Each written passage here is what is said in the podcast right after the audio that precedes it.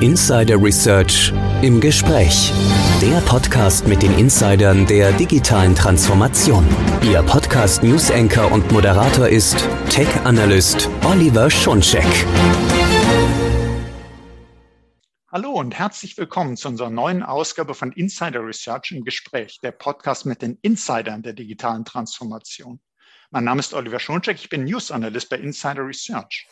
In diesem Podcast geht es um Storage und Data Management für die Multi-Cloud-Welt. Warum ist das ein wichtiges Thema?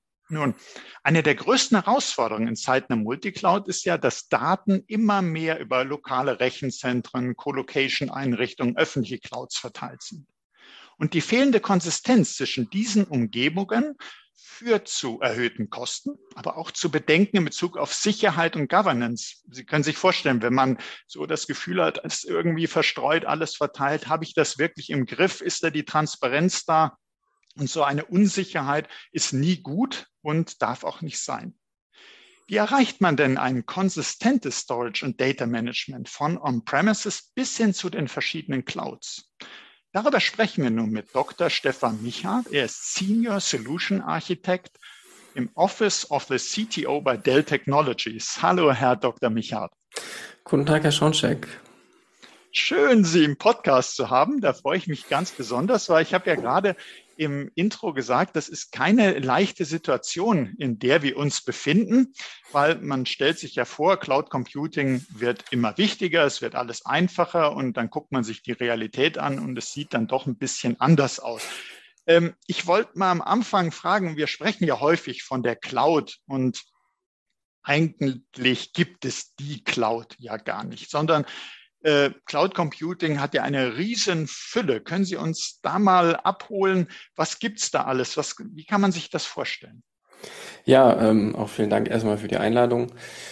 In der Tat, Cloud Computing ist ein weites Feld und ähm, auch sehr komplex. Für mich ist erstmal wichtig zu sagen, ähm, dass Cloud erstmal kein Ort ist, sondern ein Betriebsmodell. Also wie betreibe ich meine IT? Wie, wie ähm, stelle ich meinen Usern und Kunden Services zur Verfügung?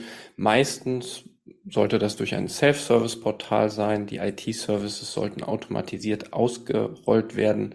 Und das Ganze sollte natürlich auch ähm, in einem ja, nutzungsgerechten ähm, Abrechnungsmodell passieren. Also tatsächlich, dass der Kunde, ob er jetzt extern oder intern ist, nur für die Services bezahlt, die er tatsächlich konsumiert. Und Sie haben es in Ihrem Titel ja schon angesprochen. Äh, wir sprechen heutzutage oft von einer Multicloud-Welt. Und wenn ich mir so meine Kunden anschaue, ist das tatsächlich bereits Realität. Manchmal nicht, das haben Sie auch schon angesprochen, nicht unbedingt geplant, sondern weil es organisch gewachsen ist. So ein bisschen, man spricht da auch von Multicloud by Accident. Und ich denke, da steht, äh, steckt ein wahnsinniges, wahnsinnige Chance drin, die wir jetzt nutzen können, um von Multicloud by Accident zu Multicloud by Design zu kommen, um eben das Potenzial ähm, auszuschöpfen. Also das finde ich schon mal äh, Multicloud by Accident, muss man sich erstmal so auf der Zunge zergehen lassen oder mal ins eine Ohr rein, andere raus und wieder zurück. Äh, das ist, es wird ja sehr, sehr viel darüber gesprochen, man verfolgt eine Multicloud Strategie. Ja, das äh, macht man durchaus und man sagt, ich will mich nicht so abhängig machen oder in der Cloud das, das in der. Aber vieles eben wächst einfach so und es ist da. Äh, per Unfall, per Zufall hat sich das so entwickelt. Und äh, jetzt muss man dieser Sache wieder Herr werden. Und Sie haben eben auch sehr schön gesagt, die Cloud, das ist gar kein Ort. Ich meine, man stellt sich das immer vor, dass die Wolke, so wird es ja auch abgebildet, irgendwo sind die Daten. Eigentlich äh, soll es ja ein Bild sein, dass es ist gar nicht wichtig, wo es ist. Irgendwo sind die Daten. In Wirklichkeit ist es aber wichtig.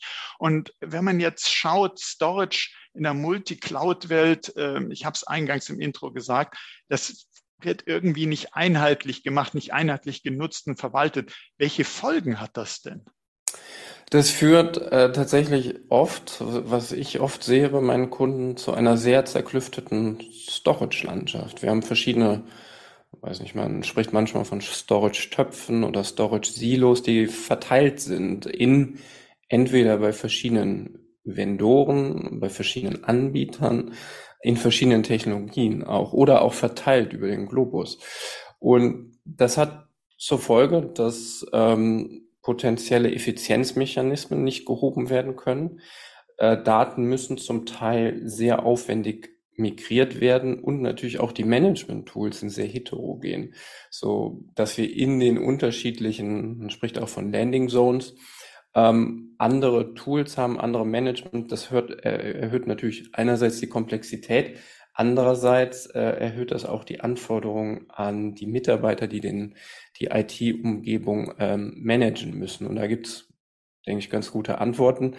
Ähm, und ja, es gibt riesen Herausforderungen. Ich habe das bei Kunden schon erlebt, dass auf einmal Daten in einer Landing Zone, sag ich mal, so flapsig gelandet sind, ähm, die dann nicht mehr ohne weiteres dort herauskopiert werden konnten, äh, aufgrund verschiedener ähm, Herausforderungen. Genau, und das sind ja so Herausforderungen, die uns tagtäglich begegnen.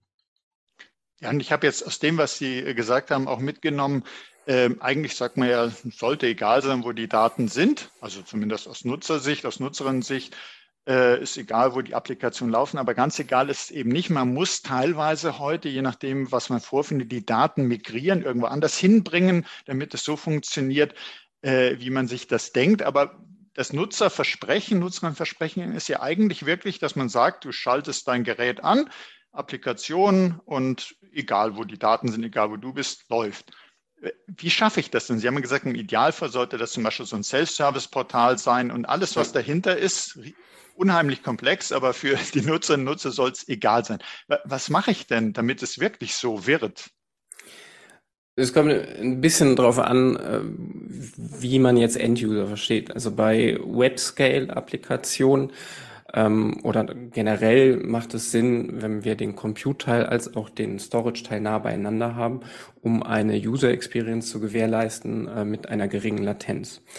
Ähm, daher macht es Sinn, bei so Web-Scale-Applikationen diese global zu verteilen und dann zum Beispiel mit Load Balancing dafür zu sorgen, dass die User ähm, in die richtigen äh, Regionen äh, geleitet werden.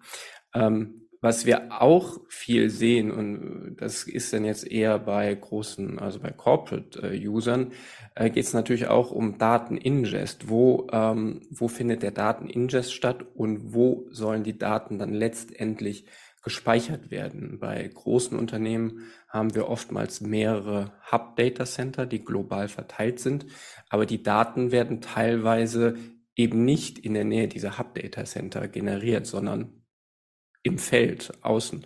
Und dann geht es darum, wie bekommen wir die Daten zu diesen Hub-Data-Centern. Und auch da stellt sich oft mal die Frage, wie äh, können wir die Daten verarbeiten?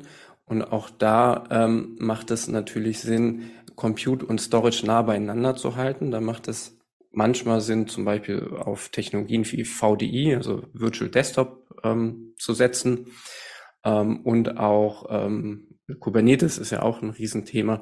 Man kann auch lokal Kubernetes-Cluster in der Nähe äh, der persistenten Daten ähm, ja, ausrollen, um dann vielleicht äh, komplexe Berechnungen äh, starten zu können. Und da haben wir mit unserem Partner VMware äh, gute Lösungen, wie wir eben diese Nähe von ähm, Rechnung zu Daten äh, gewährleisten können. Und ich sehe schon, es ist für ein Unternehmen also ganz wichtig, dass man sagt, äh, was, Sie haben ja gesagt, es kommt auf den Endnutzer, die Endnutzerin an. Was will ich denn eigentlich? Was ist der Anwendungsfall? Geht es darum, äh, es soll weltweit überall möglichst äh, schnell äh, performanter Zugriff sein? Oder geht es jetzt darum, so ein Edge-Szenario, wo die Daten werden irgendwo erzeugt, die sollen möglichst in der Nähe verarbeitet werden? Und also was genau äh, soll da geschehen, weil, wie wir eingangs sagten, Cloud Computing ein Riesenthema und darunter steckt ganz, ganz viel. Und jetzt habe ich in dem Zusammenhang auch von Software-Driven Storage gelesen, SDS. Können Sie uns da vielleicht sagen, was ist das und wie, welche Bedeutung hat das in dem Zusammenhang? Äh, natürlich, also, also SDS ist auch ein Begriff, den gibt es schon länger und das ist ein weites Feld. Ähm, das sind natürlich einmal Software-Driven Storage oder Software-Defined Storage, also dass die Logik des Storage ähm, in Software abgebildet wird.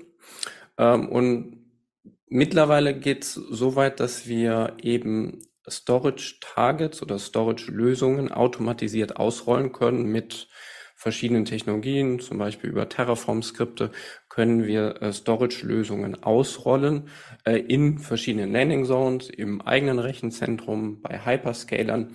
Und das ist auch so ein bisschen die Entkopplung von Hard- und Software, um eben dieses ähm, Ausrollen in möglichst vielen Landing Zones zu ermöglichen. Und ähm, zum Beispiel bei unserer letzten Dell Technologies World haben wir 500 neue Features vorgestellt bei unseren ähm, Storage-Lösungen. Und oftmals waren das äh, Features, die durch Optimierung im, im, im Software-Code äh, erzeugt wurden, äh, die eben durch einen besseren Software-Code eine bessere Effizienz und dann eine bessere Performance ähm, liefern konnten. Das heißt jetzt nicht, also der Umkehrschluss äh, heißt jetzt nicht, dass Hardware unwichtig ist, weil Software nutzt ja eben Hardware und läuft auf Hardware und versucht diese möglichst optimal und effizient auszunutzen.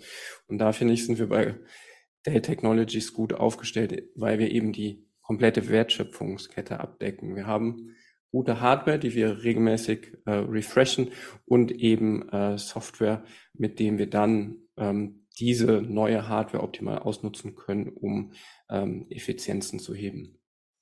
Kann ich mir das dann so vorstellen, wenn ich einen Anwendungsfall habe, so Sie haben ja vorhin Beispiele genannt, und dann schaue ich, äh, das sollten so die Richtlinien sein, das ist so der Storage, den ich brauche, und dann definiere ich das sozusagen über so eine SDS-Lösung und dann wird mir das mehr oder minder automatisiert unterstützt, äh, so zusammengestellt, dass es zu meiner Anwendung passt, so als einfaches Bild.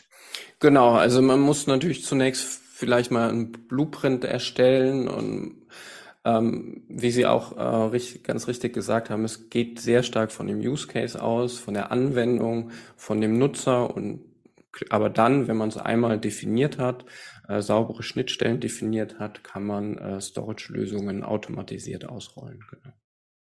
Jetzt komme ich nochmal so zur, auch wenn wir gesagt haben, kommt immer darauf an, wer ist der Endnutzer, wer ist die Endnutzerin, aber einfach mal so die Sicht äh, aus der Anwendung getrieben. Jetzt würde man ja am liebsten Storage überall äh, also so nutzen können, dass es für die Anwendung passt, aber möglichst einfach, egal wo sich der Storage befindet. Beliebt ist ja eben auch äh, Storage aus der Public Cloud äh, zu beziehen, wenn man so möchte. Und da habe ich von einem Projekt gelesen, Projekt Alpine. Äh, was hat das damit auf sich? Was hat das da zu tun? Wie hilft das denn vielleicht bei der Aufgabe, dass man tatsächlich Storage möglichst einfach von überall beziehen kann, passend zur Anwendung? Genau, also unser äh, Project Alpine haben wir äh, vorgestellt. Ähm, Project Alpine ermöglicht es, Storage-Lösungen bei den großen Hyperscalern auszurollen und das über die Marketplaces. Also die Kunden haben oftmals Verträge mit verschiedenen Hyperscalern, äh, manche mit einem exklusiv, aber meistens doch mit verschiedenen Hyperscalern. Und dort können die Kunden dann in Zukunft, das soll jetzt im, im zweiten Halbjahr äh, äh fertig sein, ähm, äh, dann können die Kunden dort über die Marketplaces eben unsere Storage-Lösungen im Bereich Block, File und Objekt ausrollen und das ermöglicht eben einen konsistenten äh, Betrieb, ein konsistentes Management, egal ob jetzt diese Storage-Lösung on-premises ist oder in der, in der Public Cloud betrieben wird. Genau. Mhm. Also kann ich mir das so äh, vorstellen, also wenn man die File Block and Object Storage Software äh, sich so vorstellt, die äh, wird selbst in die Public Cloud gebracht und kann dann von dort äh, als Service bezogen werden und überall da genutzt werden, wo ich es brauche, an den verschiedenen Storage ja, Orten, die ich verwalten, administrieren muss. Genau, also Sie können bestimmen, in welcher Region äh, das deployed wird. Das ist ja das Charmante an einer Softwarelösung. Äh, Sie sind nicht äh, gebunden an eine äh, dezidierte Hardware. Die äh, Software kann ausgerollt werden, wie gesagt, aus den Marketplaces heraus. Die, das wird konsumiert gegen die Cloud Credits der einzelnen ähm, Hyperscaler. Und ähm, ja, Anwendungsfälle sind äh, zum Beispiel sowas wie Cloud Bursting oder für Test und Development kann man das auch nutzen Oder tatsächlich, wenn man ähm, äh, Analytics Services von Hyperscalern nutzen möchte, kann man dort ähm, diese nutzen und ähm, ja auf seine Daten dann anwenden. Und das Tolle ist eben, dass man auf die nativen ähm, Replikationsmechanismen der Lösung zugreifen kann. Also wenn ich eine Block-Replikation kenne, weil ich vielleicht mehrere Datacenter habe und Daten zwischen den Datacentern repliziere, wird das in Zukunft eben auch möglich sein, zwischen meiner On-Premises-Umgebung und meiner Public Cloud-Umgebung dann meine Block- oder File- oder Object-Daten äh, zu replizieren. Und äh, das hilft auch sozusagen für, für, mich zum einfachen Verständnis dabei, dass äh, wenn das Storage äh, überall verteilt ist, wo ich ihn jetzt eben habe und ich habe auch meine Anwendung laufen, dass die äh, zueinander äh, finden. Wie, wie, wie funktioniert das? Wie werden da die Verbindungen hergestellt? Ähm, ja gut, man muss natürlich, äh, das Netzwerk ist hier ganz entscheidend. Da gibt es verschiedene Technologien. Man kann ähm, ganz einfach mit VPNs arbeiten, das funktioniert. Äh, es gibt andere ähm, Möglichkeiten über Direct Connects. Kann man arbeiten, wenn man zum Beispiel äh, seine Umgebung bei einem Co-Locator betreibt.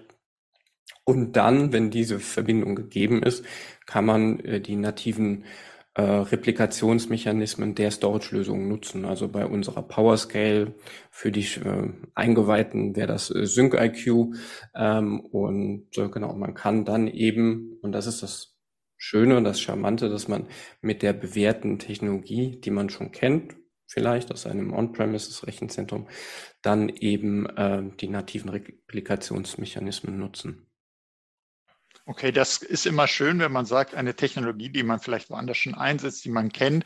Also es führt nicht dazu, dass das Ganze komplizierter wird, weil ich jetzt mehr Möglichkeiten habe, sondern es wird einfacher. Ich kann das nutzen, was ich schon kenne, dadurch, dass eben eine äh, Data und Software äh, und Storage Software sozusagen in die Cloud kommt, äh, werden die Funktionen, die ich eben schon kenne, einfach auf äh, in, in breiter Ebene äh, zur Verfügung gestellt. Genau, das große Ziel ist es, äh, die Komplexität zu reduzieren und es den Kunden äh, einfacher zu machen, genau. Mhm. Und jetzt ist mir so ein Steckenpferd von mir ist immer sicher Datenschutz, Datensicherung. Also da muss ich auch da fragen. Äh, Daten, okay, wir haben schon gesagt, die sind inzwischen teilweise per Accident überall verteilt in Clouds und weiter, aber Daten müssen ja verfügbar wiederherstellbar sein.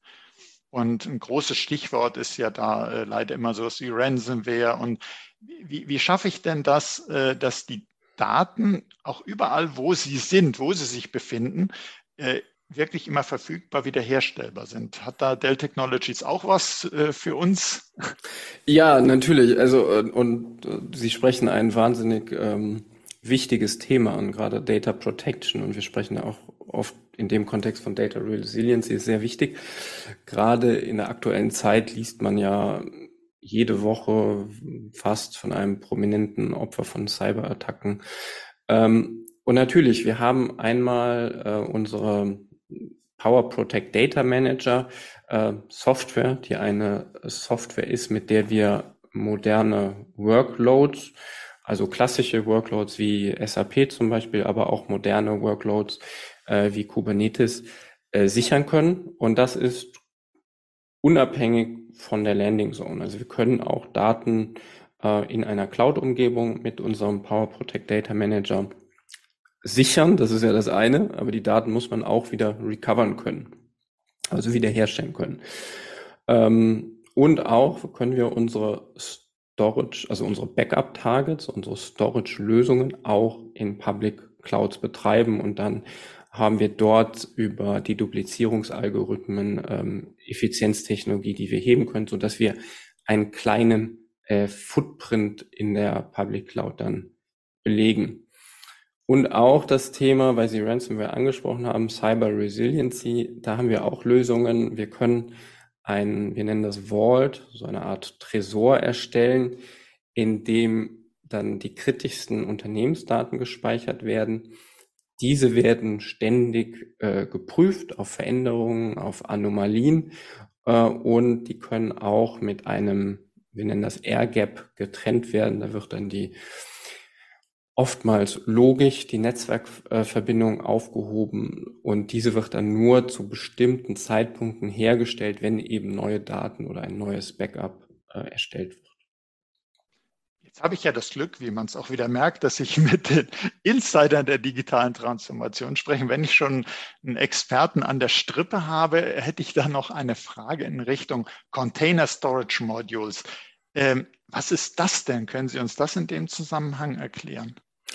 Äh, äh, gerne. Also Container Storage Modules, vielleicht muss ich da ein bisschen ausholen. Ja, gerne. Ähm, also warum haben wir diese Container Storage Modules genutzt? Also die Idee ist, äh, Enterprise-Funktionalitäten in Kubernetes nutzbar zu machen und Storage in Kubernetes zu konsumieren. Jetzt gibt es für, ähm, für diesen Fall eigentlich schon den CSI-Driver, kann man sagen. Der CSI-Driver äh, wurde ins Leben gerufen, also das ist Container Storage Initiative, die wurde ins Leben gerufen, ähm, unter anderem ähm, auch durch äh, Google, weil Kubernetes wurde ja von Google, sag ich mal, der Community äh, geschenkt oder gespendet. Und am Anfang waren die äh, Storage-Lösungen im Kubernetes Code Intri mit integriert, was zur Folge hatte, dass viele Vendoren sich an den Kubernetes Release Cycle halten mussten ähm, und konnten nicht schnell reagieren. Deswegen hat man dieses, äh, den CSI-Driver eingeführt, der äh, davon entkoppelt ist. Der stellt eine Art Standard dar, an denen sich die Vendoren eben halten müssen. Und äh, sofern sie sich an ihn halten können, ähm, können diese Funktionen genutzt werden. Jetzt gibt es natürlich immer Vor- und Nachteile mit definierten Standards und Schnittstellen. Ähm, das, das Schöne ist, der Vorteil ist, wir haben eine definierte Schnittstelle. Der Nachteil ist vielleicht, der Funktionsumfang ist ein bisschen eingeschränkt. Und daher haben wir bei Dell die Container Storage Modules entwickelt, die eben diesen Funktionsumfang erweitern. Wir können jetzt mit den Container Storage Modules zum Beispiel eine Replikation definieren aus Kubernetes heraus äh, und dann darunterliegende, also die, die Replikation der Storage-Lösungen nutzen, ähm, sodass Daten, also Persistent Volumes, gespiegelt werden, repliziert werden. Ähm, wir haben noch weitere Features im, im Zusammenhang mit, dem, äh, mit den Container Storage Modules, wie zum Beispiel Resilienz. Da können wir äh, detektieren, ob ein ähm, Host ausgefallen ist, also ein Kubernetes Node, ob der ausgefallen ist. Und in dem Fall können wir dafür sorgen, dass die, die, die Applikation, die, die Pods auf weiteren gesunden Host neu starten. Wir können auch äh, gut Snapshots unterstützen aus Kubernetes heraus und wir bringen äh, eine ja, Observability, das ist so ein, so ein sehr schönes Grafana-Dashboard, bei dem man dann die Performance der einzelnen Applikationen sieht und der Persistent Volumes. Und mit dem Modul Authorization können wir ähm, für Kubernetes ein Role-Based Access einführen ähm, und auch Quota-Management einführen, sodass die Kubernetes-Nutzer eine Quote zugewiesen bekommen, beziehungsweise wir können sicherstellen, dass nur ähm, registrierte Tenants Zugriff auf die Storage-Lösungen, Storage-Systeme erhalten. Das ist so ein bisschen der Funktionsumfang der Container Storage Modules. Und äh, sowas wie CSM Secure habe ich auch äh, von gelesen. Hat das mit der Verschlüsselung zu tun oder was ist das jetzt noch für eine Funktionalität? Genau, genau, das ha hatte ich nicht erwähnt. Gut, dass Sie es äh, erwähnen. Das ist, ähm, das sind so, also die, die ich bisher erwähnt habe, sind äh, Funktionalitäten, die jetzt schon da sind. Und äh, CSM Secure und CSM App Mobility sind Funktionen, die im Folgenden äh, released werden. Und CSM Secure, da geht es darum, äh, Daten verschlüsselt äh, zu speichern. Äh, da können die Daten, die in einem Persistent Volume abgelegt werden, äh, die werden verschlüsselt. Und da arbeiten wir mit externen Key Managern, wie zum Beispiel HashiCorp Vault, werden da unterstützt. Mhm. Und dann habe ich noch so ein Schlagwort, was ich gerne mit Ihnen als Experten klären würde. Application Mobility. Was ist das? Ähm, das ist äh, eine sehr spannende Funktion des äh, Container Storage Modules, mit der wir Applikationen sehr einfach von einem Kubernetes Cluster in ein anderes migrieren können. Ähm, wir müssen einmal natürlich ein Quellcluster definieren und ein Zielcluster definieren. Ähm, und dann ist es mit einer, das ist ein Befehl in der Kommandozeile, äh, mit dem wir eine komplette Applikation aus einem Kubernetes-Cluster in ein äh, anderes Kubernetes-Cluster migrieren können. Ich habe das vor kurzem gemacht von einem On-Premises Kubernetes Cluster, der ein äh, Powerflex genutzt hat, also Powerflex Storage Lösung von uns, in ein, das war das ähm, Quell Cluster und das Ziel Cluster war ein äh, Kubernetes Cluster bei AWS. Und ähm, ja, da werden sämtliche Daten mitgenommen, die, ähm, die YAML-Files, die Definition für die Deployments, die Services und auch die Daten der Persistent Volumes. Das ist eine sehr spannende Technologie. Im Hintergrund wird ähm, ein Velero-Pod ausgerollt, äh, der eben die, die Daten verschiebt. Velero ähm, ist ähm, ein ähm, ja eine Lösung aus dem Hause äh, VMware und äh, eben der wird im Hintergrund ausgerollt. Diese Technologie nutzen wir, um dann die Daten von einem Cluster in das andere Cluster zu migrieren.